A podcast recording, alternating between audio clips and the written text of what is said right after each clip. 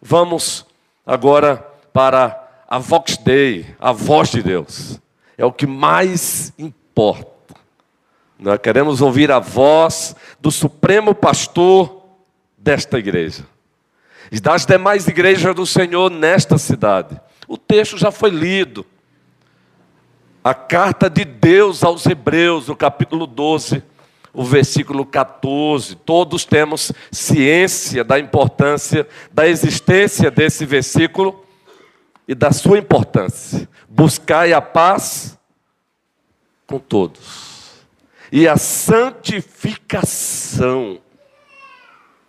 E o versículo se encerra dizendo: sem a qual ninguém verá o Senhor.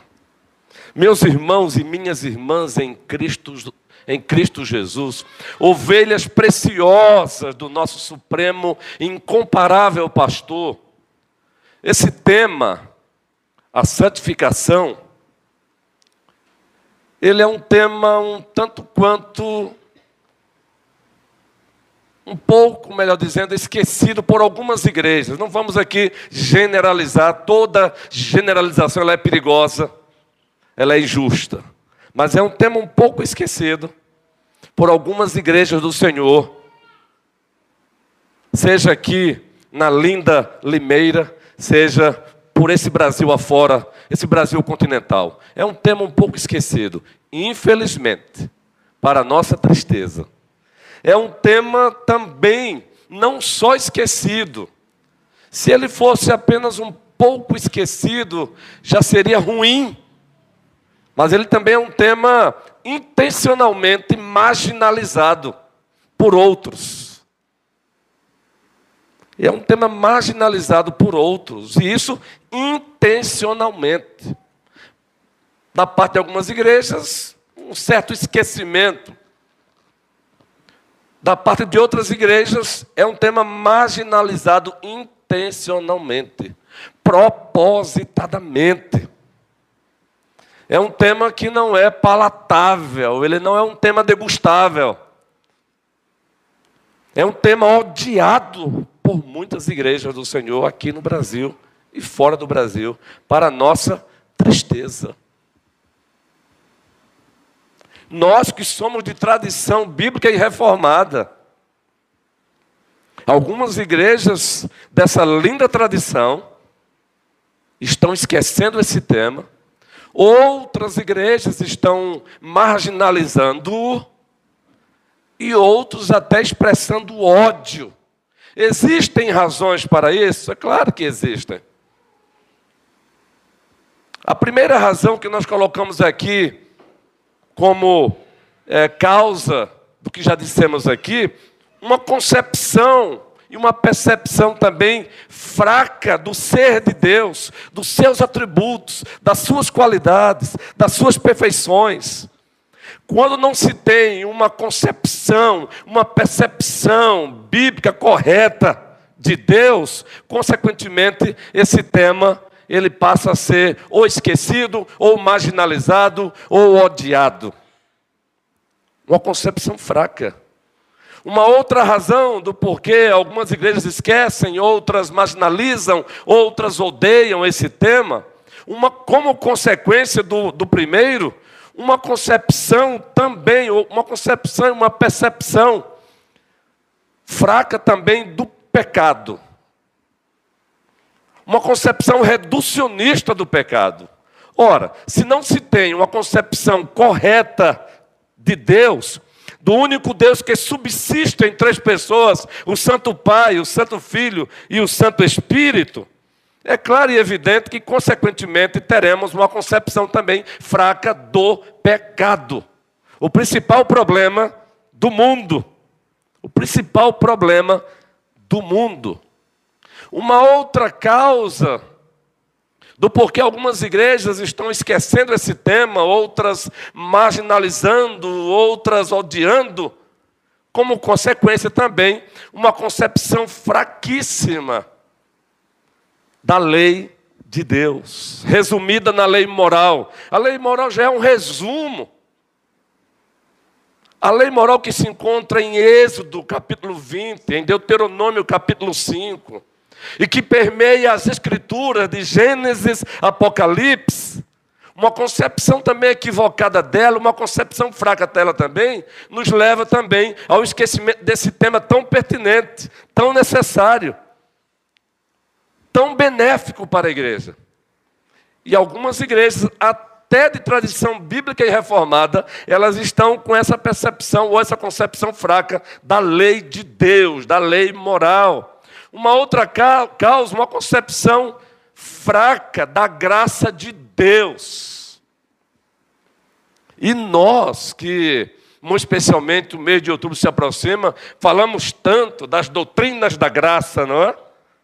Falamos tanto dos solas da reforma, e um deles é sola gratia. Mas uma concepção também fraca do que seja a graça de Deus, ela também nos leva ao esquecimento dessa doutrina, a santificação, ela nos leva também a marginalizar esse tema e até a odiá-lo. Para nossa tristeza, nós temos também como causa do porquê esse tema é esquecido, ou marginalizado, ou odiado, ou pisoteado, porque ele tem sofrido ojeriza para nossa tristeza, algumas igrejas mundanizadas. Nós temos igrejas mundanizadas. E é claro, essas igrejas, elas não querem ser incomodadas com esse tema.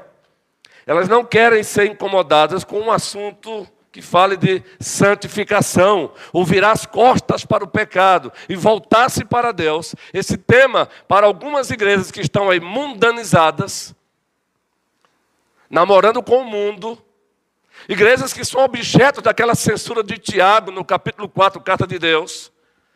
Igrejas que ele ousa chamá-las de infiéis, porque se tornaram amigas do mundo. Essas igrejas, elas não têm esse tema como um tema palatável, como um tema degustável, agradável. Então, como consequência disso, se são algumas igrejas mundanizadas, concomitantemente percebemos que os seus pastores também são mundanizados. Então, esse tema também não vai ser abordado dos seus púlpitos. Pois eles mesmos também serão incomodados, eles mesmos precisarão sair das suas zonas de conforto. Zonas pecaminosas. E também, meus irmãos e minhas irmãs, essa última causa aqui também ela tem, ela existe. Por que, que esse tema é esquecido por algumas igrejas, marginalizado por outras, odiados por tantas outras? Porque muitos pastores, até fiéis, acabam sendo dominados pelo medo de abordarem um assunto como esse. Quem sabe até numa série.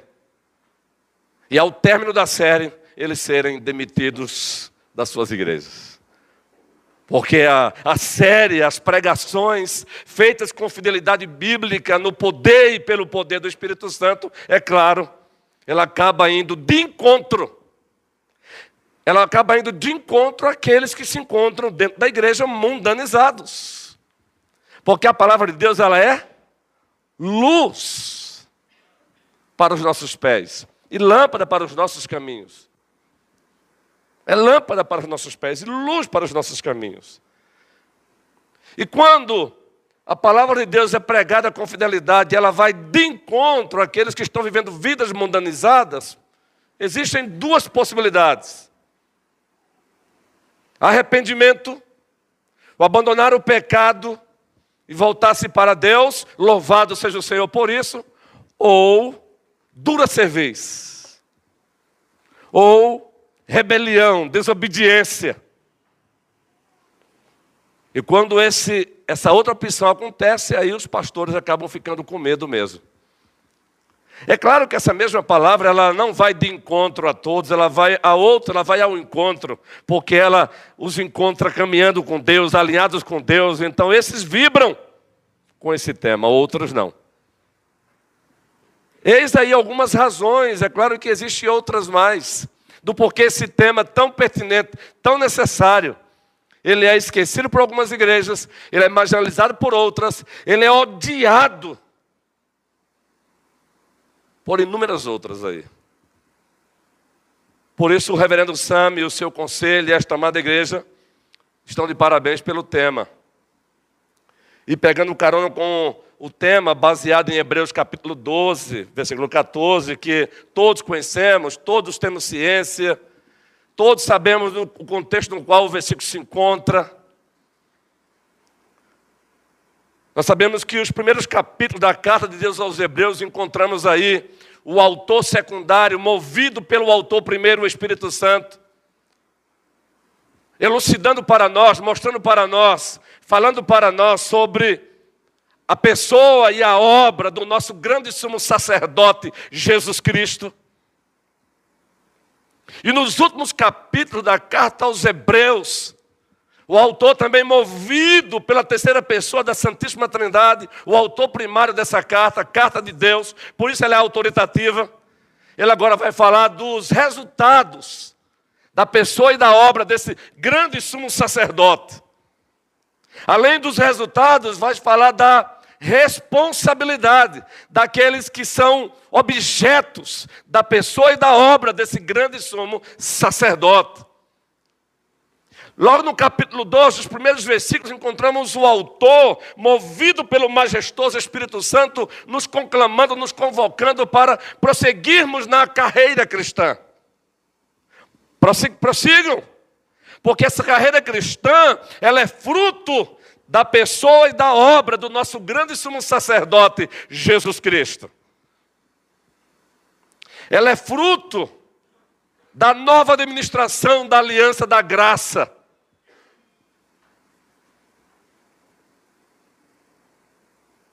Então corram. No capítulo 12 ainda, o autor diz: para vocês prosseguirem correndo, vocês precisam se desapegar de algumas coisas. Vocês precisam abrir mão de algumas cargas que atrapalham a, a vossa desenvoltura. Abram mão disso. Ainda no capítulo 12 ele diz: vocês precisam continuar lutando contra o pecado. Do versículo 4 ao 13, o autor ainda diz: olha, o próprio Deus, nessa carreira de vocês, o próprio Deus, ele vai, por amor, discipliná-los. E é nesse capítulo que vamos encontrá-lo afirmando aquela afirmação linda: Deus disciplina aqueles a quem Ele ama. Aí sim, quando chega no versículo 14, nós encontramos essa afirmação maravilhosa: buscai a paz com todos um texto, a primeira parte desse versículo por si só daria uma série sobre relacionamentos.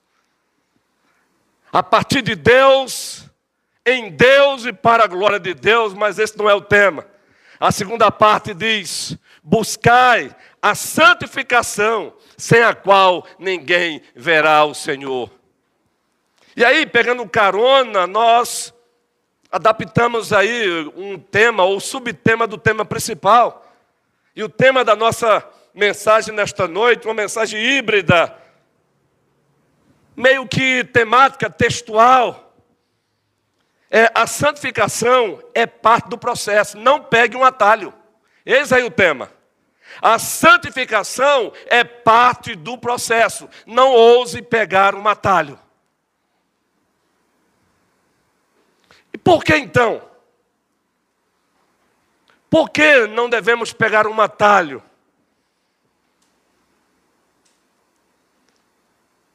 Então vamos lá, vamos tentar responder canonicamente, biblicamente. Por que, que não devemos pegar um atalho? Então vejam, primeiro, porque o Deus a quem nós servimos como fruto da sua graça soberana, tendo como base, tendo como fundamento a justiça de um valor infinito de Jesus Cristo, o nosso perfeito e grande sumo sacerdote.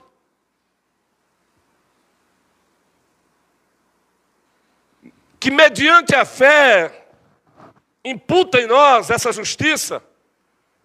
Esse Deus, a Bíblia nos apresenta ele como um Deus que é santo Então, por que não devemos pegar um atalho? Porque a santificação não é opcional. Ela não é opcional porque o Deus a quem servimos, o Deus que nos chama, que nos convoca para essa santificação, para essa caminhada de santidade, ele é santo. É assim que foi assim que ele se deu a conhecer a todos nós. Ora, os liturgos e nós, presbiterianos, conhecemos muito bem o texto de Isaías, capítulo 6. Assim como João capítulo 16, Isaías capítulo 6 nós conhecemos muito bem, porque aqui e acolá os nossos liturgos se encontram manuseando em nossas liturgias. E o texto diz como Isaías 6: No ano da morte do rei Uzias. Eu vi o Senhor assentado sobre um alto e sublime trono. E o autor continua narrando, movido pelo Espírito Santo, aquela revelação, visão autoritativa de Deus. E o que nos chama a atenção é o que ele nos fala ali de serafins. Ele vê ali uma hierarquia de anjos, que são apresentados como serafins. Eles nos são apresentados como serafins. E na visão eles são encontrados fazendo o quê? Adorando. E eles são encontrados adorando como? Santo, Santo, Santo é o Senhor dos exércitos, e toda a terra está cheia da sua glória. Nós sabemos que tanto para o hebraísmo, muito especialmente para o hebraísmo, uma repetição tríplice de algo, é Deus dizendo: atente para isso, que é muito importante. Atentem para tudo, muito especialmente para isso. Então os serafins cantam: Santo, Santo, Santo é o Senhor dos exércitos, e toda a terra está cheia da sua glória. Isso em Isaías. Quando vamos para Apocalipse, os os capítulos 4 e 5, muito especialmente o capítulo 4, vamos encontrar também uma descrição simbólica, mas um simbolismo que nos fala de realidades também celestiais. E ele nos apresenta seres. E esses seres também se encontram adorando como? Santo, santo, santo é o Deus todo-poderoso.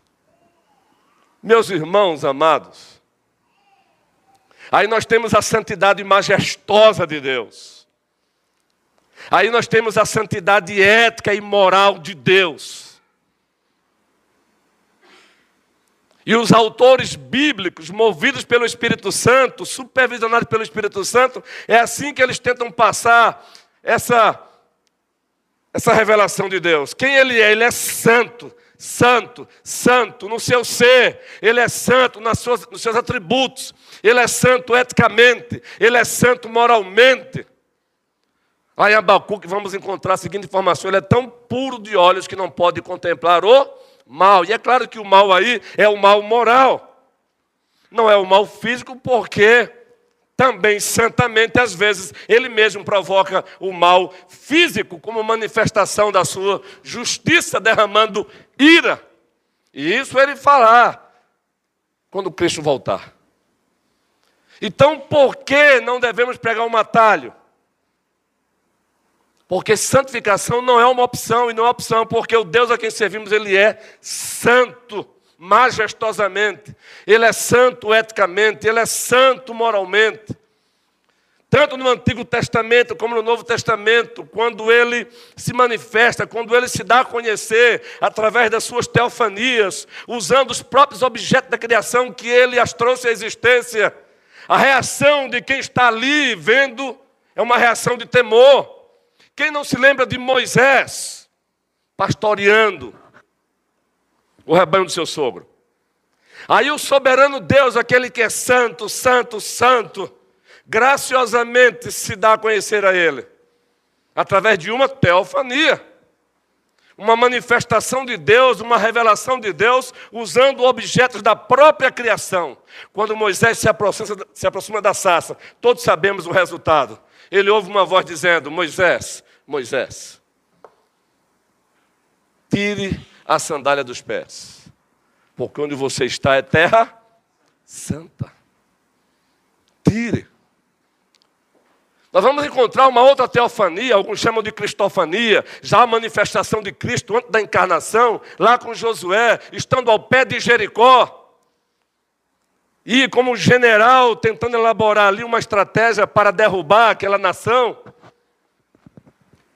Com que ele se depara? Um homem com uma espada desembanhada.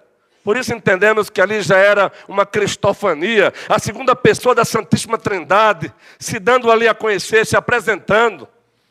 E Josué pergunta: És tu dos nossos ou dos nossos adversários? E ele responde: Eu sou o príncipe dos exércitos, dos exércitos do Senhor. Eu sou o príncipe dos exércitos do Senhor. E mais uma vez a repetição: tira a sandália dos pés, porque a terra onde você está é santa. E aí Josué diz: fala que o teu servo ouve. Fala que o teu servo está aqui para obedecer. Então, por que, que esse tema é pertinente? A santificação é parte do processo, não pegue um atalho. Por que não devemos pegar um atalho? Porque não é uma opção. E não é opção porque o Deus a quem servimos, ele é santo, santo, santo. Além de ser santo, não é opção porque ele manda a igreja ser santa. É mandamento dele. Quem já não leu Levítico 19, 19 2? Quem já não leu Pedro repetindo Levítico 19? Para a igreja da antiga administração da Aliança da Graça, conhecido como Israel de Deus, da antiga administração da Aliança da Graça. Ele deixa a seguinte ordem: Vós semeis santos, porque eu sou santo. Aí Pedro, ele reverbera essa mesma ordem, agora na nova administração da Aliança da Graça, dizendo: Sede santos, porque eu sou santo. O Deus da antiga administração da aliança da graça, ele não mandou, ele não mudou, ele continuou mesmo. Então ele ordenou lá. E ele ordenou também acular, digamos assim. Sejam santos, porque eu sou santo.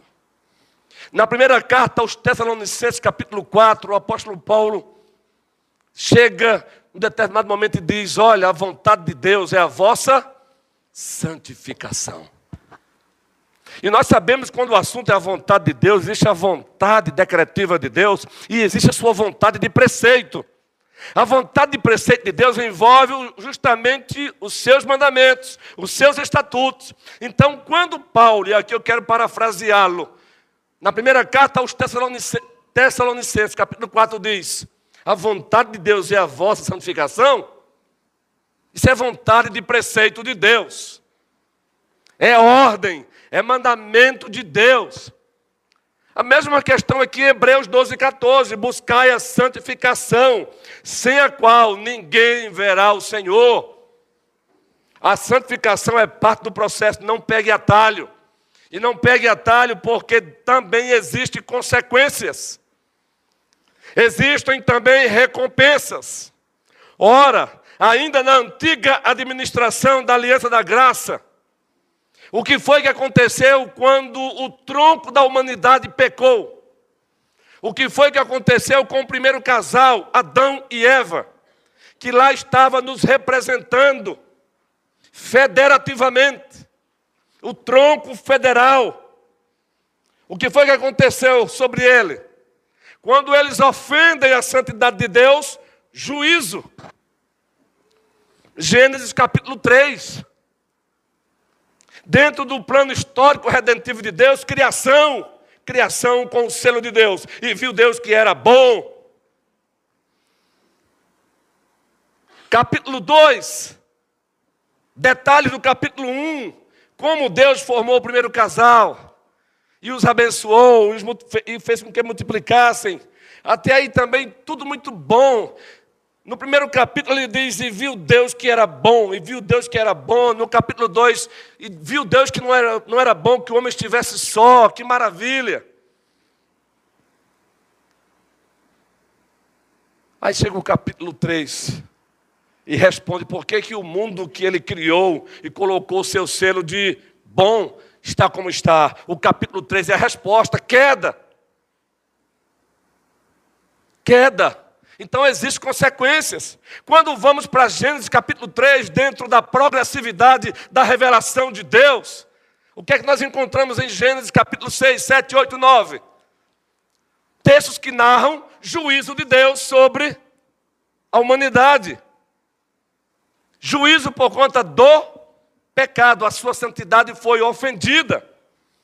Ainda no livro do Gênesis, vamos para Sodoma e Gomorra, os capítulos 18, 19. Deus derramando juízo sobre Sodoma e Gomorra, razão, a sua santidade ofendida. Notem a importância da santificação, existem consequências. Não peguemos atalhos, porque a santificação, ela é ela tem consequências. Ela não é opção porque o Deus a quem servimos é santo, o Deus que é santo, ele manda, ele exige. E o não cumprimento disso traz consequências. Vamos para a nova administração da, da Aliança da Graça, encontramos na carta de Deus aos Coríntios, a primeira carta, capítulo 11 uma menção tanto quanto assustadora. Mas ela, mas ela é mais assustadora para quem não conhece justamente a moldura do que Paulo está falando.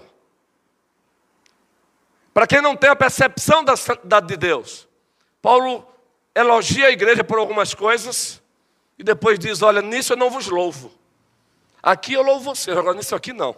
E aí ele vai detalhar por quê.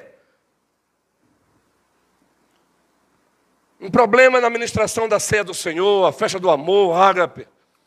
E o que nos chama a atenção, que Paulo diz: vocês sabiam que por conta de vocês estarem ofendendo a Deus, paráfrase própria, por favor, sem forçar o texto, vocês sabiam que por conta de vocês estarem ofendendo a Deus, praticando acepções de pessoas na administração da ceia, aqui tem gente abastado comendo primeiro, e quem não tem, ficando até sem comer, vocês sabiam que muitos estão doentes e outros até morreram como fruto de disciplina de Deus? É isso que Paulo diz na primeira carta aos Coríntios, capítulo 11. Então não podemos brincar com isso. A santificação ela é tão necessária, ela é parte do processo e não devemos pegar um atalho. Que ainda na carta de Deus aos Coríntios, capítulo 5, um pecado gravíssimo estava acontecendo ali. E Paulo teve que dar uma ordem não muito agradável, quando essa mesma ordem é obedecida hoje. E a ordem se encontra assim: tirai o tal de, de onde? Do vosso meio. Essa ordem, quando, quando essa mesma ordem, que, que, que continua vigente, ela é praticada hoje, não é muito agradável, não. Tirai o tal do vosso meio. Ele nos oferece as razões. Por quê? Porque um pouco de fermento leveda toda massa. Então, tirai, a ordem era para tirar. É claro que nós sabemos que a disciplina, ela é para restaurar. E aproveitando que na segunda carta, possivelmente aquele jovem foi restaurado. De tal maneira que é, parece que a igreja demorou um pouquinho. E ele teve que implorar: tá bom, tá bom, para não entristecê-lo demais, tá bom, acolha-os, acolha-o novamente, abrace-o. A santidade é parte do processo, não pegue um atalho. Porque Deus é santo, Ele exige, Ele manda santidade existem consequências. Meus irmãos, ainda tentando explicar Hebreus 12, 14, canonicamente, biblicamente, pedindo que a própria Escritura explique a Escritura. Por que, que o escritor dos Hebreus disse: buscai a santificação, sem a qual ninguém verá o Senhor? E por que, que em cima disso nós elaboramos esse tema? A santificação é parte ou é parte do processo, não pegue atalho, porque ela é uma evidência da nossa salvação. ela é uma evidência da verdadeira salvação. Ela é uma prova da salvação, da fé salvífica. Ora, todos aqui conhecemos aquele texto clássico de Efésios, capítulo 2, do versículo 8 ao 10. E assim ele se encontra. Pela graça sois. Essa é a causa o meio, o instrumento com o qual recebemos a salvação, mediante a fé, a mão vazia com a qual se recebe o presente, a fé. Mas aí vem uma conclusão fenomenal. E isto não vem de vós, é um dom de Deus. Se o texto parasse aí, as pessoas já confundem a graça de Deus. Imagine se o texto parasse aí, ainda bem que não parou, porque o autor continua. Isto não vem de vós, é dom de Deus. E ele vai amarrar mais ainda, não de obras, para que ninguém se glorie. Mas ele não para aí, pois somos feitura dele. Ainda é soberania de Deus, pois somos feitura dele. Somos poema dele criados em Cristo Jesus. Aí nós temos a exclusividade de Cristo. E o texto continua, e todos temos ciência. Criados em Cristo Jesus. A igreja pode, pode fechar aí? Para. Os presbiterianos conhecem Bíblia, os batistas também que estão aqui. Os congregacionais também. Mas os presbiterianos, nós somos conhecidos como o povo da Bíblia, o povo da profundidade. Para o que, gente? Para as boas obras, e mais, as quais Deus as designou, as estabeleceu, para que andássemos nelas. Para as boas obras. Por isso vamos encontrar corroboração, ao mesmo tempo a colaboração de Tiago no capítulo 2, dizendo: a fé sem obras é morta.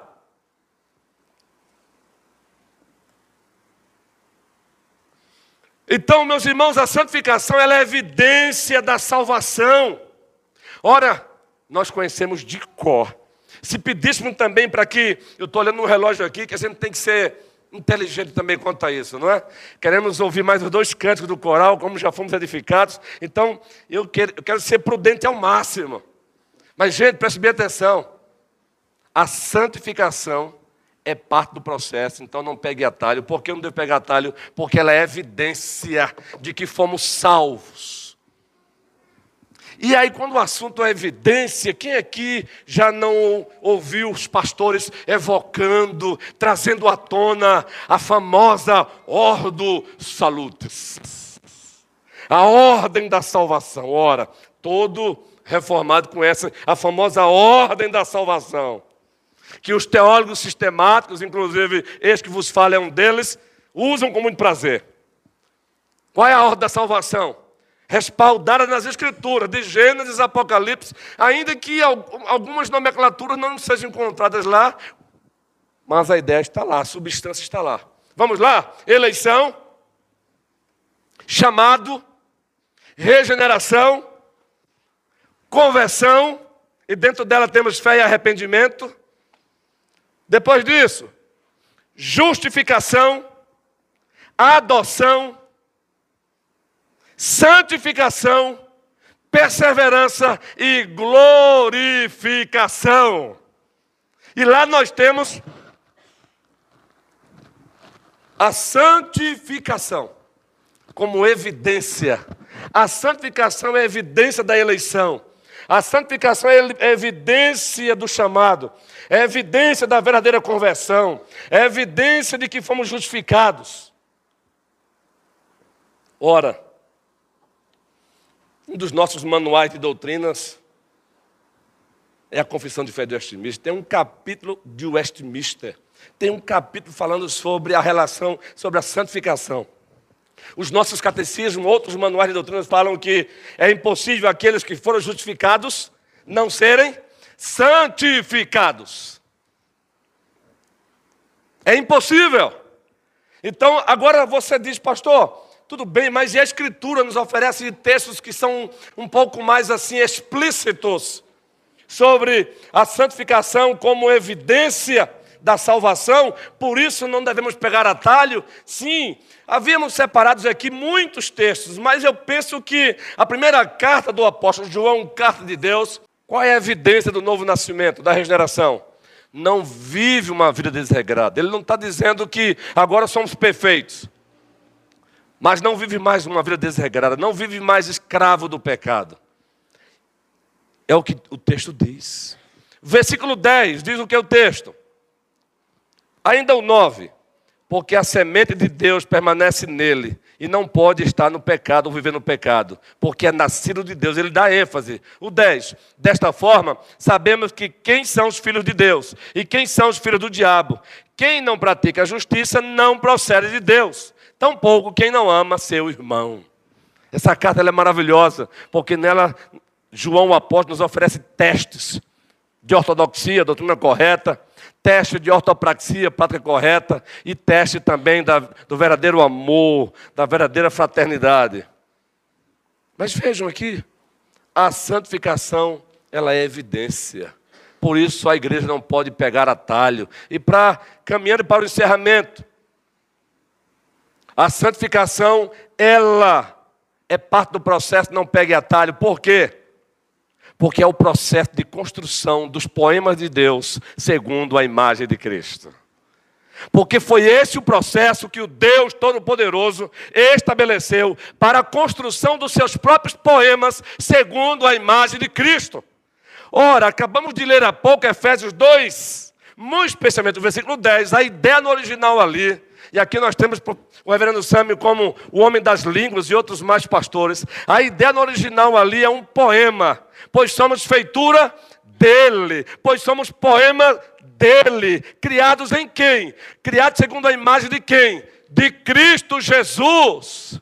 A santificação é, é, processo, é parte do processo, por isso não devemos pegar atalho, porque o próprio Deus a estabeleceu como processo de construção dos seus poemas segundo a imagem de Cristo. Aí um texto que vai corroborar com isso, ao mesmo tempo colaborar, é aquele texto clássico de Romanos 8, 28, 29 e o 30. E a igreja também conhece. Não vai precisar abrir a Bíblia para citá-lo na íntegra. Vamos lá então e vamos ajudar a igreja. Todas as. Ah, o texto está aí. Todas as coisas que operam, sabemos que todas as fazem o quê? Daqueles segundo o seu Observe que, que coisa maravilhosa, gente. Sabemos que todas as coisas cooperam. Deus age em todas as coisas para o bem daqueles que amam a Deus, daqueles que são chamados segundo o seu propósito.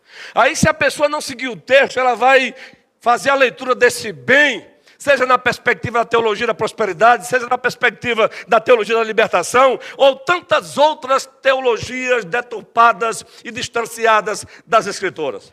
Mas como a Bíblia é perfeita, o apóstolo Paulo vai nos falar que bem é esse, no, no versículo seguinte. Que bem é esse? Porquanto aos que de antemão conheceu também os, olha o bem aí, para serem conformes à imagem de seu filho, a fim de que ele seja o primogênito entre muitos irmãos. Esse é o bem do versículo 28. Deus age em todas as coisas para transformar aqueles que o amam na imagem de Jesus Cristo. Essa é a mensagem, essa é a ideia. Ele age em todas as coisas para fazer cópia de Jesus Cristo. A santificação é parte do processo, não pegue atalho, porque o próprio Deus estabeleceu isso como um processo para construir os seus poemas segundo a imagem de Cristo. E quando a igreja ousa dizer não a esse processo, preste bem atenção, ela está dizendo não a Deus. Quando a igreja ousa esquecer desse processo, por razões diversas, ela está se esquecendo do próprio Deus. Ora, na primeira carta de Deus aos Tessalonicenses, capítulo 4, Paulo vai dizer que quem rejeita essas coisas, observem, parafraseando mais uma vez, com muito cuidado para não deturpá-lo, pois as paráfrases das Escrituras precisamos tomar cuidado com elas, mas elas são necessárias, ninguém vive sem paráfrases. A pregação, de certa forma, ela é uma paráfrase. Ela só precisa estar resguardada nas balizas de Gênesis e Apocalipse. Quem rejeita essas coisas, disse Paulo, rejeita Deus. Que coisas são essas que Paulo diz? Quem rejeita essas coisas, está rejeitando é o próprio Deus. A santificação. Tudo aquilo que envolve a santificação. Paulo está dizendo: quem rejeita essas coisas está rejeitando o próprio Deus. A igreja que rejeita a santificação, ela está rejeitando o próprio Deus. Compreende, meus irmãos e minhas irmãs em Cristo Jesus. A santificação é parte do processo, não pegue atalho. Primeiro, não é opção, e já mostramos por que não é opção. Segundo, é evidência da salvação. Terceiro, é o processo. É o processo que Deus estabeleceu para construir os seus poemas segundo a imagem de Cristo. Por isso é muito sério isso. Quando a igreja ousa dizer não a esse processo chamado de santificação progressiva, ela está dizendo não a esse trabalho de Deus. Ela está dizendo não à presença do próprio Deus. Ela está dizendo que essa, esse processo de Deus hum, para o século 21 já não é mais relevante. E aí, a gente acaba fazendo um coro, presbíteros amados, demais pastores que estamos aqui juntos, com a tentação do Éden. Ela continua então reverberando a aceitação de Adão e Eva. Porque o que foi, o que foi que o diabo propôs e o casal lá aceitou? Acaba com essa história. Eles não quer, ele não quer que vocês comam, porque na verdade ele não quer que vocês se tornem como um, como ele. Hoje, algumas vozes chegam para nós e dizem: acabe com essa história de santificação. Estamos no século 21. Precisamos fazer uma releitura das Escrituras. É, vamos fazer uma releitura da Escritura e vem pintadinho aí de. E aí, quando a igreja abraça com essas propostas, ela acaba rejeitando o próprio Deus. Meus irmãos, encerrando o sermão desta noite é tema para uma série, o reverendo Sam sabe disso, é tema para dois, três meses de série. E por isso que no final de semana a gente tem que ser muito seletivo, no entanto, trazendo aquilo que é base. Meus irmãos, prestem bem atenção. Eu vou repetir: a santificação é parte do processo, não peguemos atalho, porque não é opção. Já dissemos porque não é opção. Segundo, porque é evidência da salvação. Terceiro, é o processo que foi esse o processo que Deus estabeleceu para construir os seus poemas segundo a imagem de Cristo. E aqui queremos encerrar dizendo o seguinte: aplicações no aspecto geral. Uma verdadeira igreja, ela tem no seu DNA a santidade de Deus. É no seu DNA. Uma igreja verdadeira, ela necessariamente ela tem que ter vida santa. Uma igreja verdadeira, como consequência desse DNA, ela deve refletir essa santidade, ainda que do lado de cá, com imperfeições ainda. Pois sabemos que a perfeição só do lado de lá, quando Cristo voltar, e Ele voltará. Somente uma igreja que reflete a santidade de Deus glorifica a Deus. Pense numa mentira que algumas igrejas têm praticado aos domingos. Vivendo desalinhada, desalinhadas com Deus, vivendo um verdadeiro mundanismo, secularizadas, e aí nos seus cantos estão dizendo que estão vivendo para a glória de Deus. Não se separa o que Deus uniu justificação em Cristo e santificação. O nosso Deus não é o Deus da mitologia grega, que, segundo os seus relatos fictícios, mitológicos, eles não estavam nem aí para como viviam os seus adoradores. Desde que eles, esses deuses, fossem saciados com o sacrifício que eles queriam. O nosso Deus, ele não precisa dos nossos sacrifícios para ser saciado. O nosso Deus não precisa nem da nossa adoração para continuar sendo Deus. Quando Ele nos convoca para adorar, é para o nosso próprio bem. Então, meus irmãos e minhas irmãs, prossigamos como igreja verdadeira, entendendo que a santificação é parte do processo e não devemos pegar atalho. Por isso, o escritor aos Hebreus, ali no meio do capítulo 12, ele diz: Buscai a paz com todos e a santificação, sem a qual é sinicanor, ninguém verá o Senhor, ninguém contemplará o Senhor, não como causa de salvação, mas como já dissemos, como evidência. Que o Senhor nos abençoe, hoje e sempre. Amém.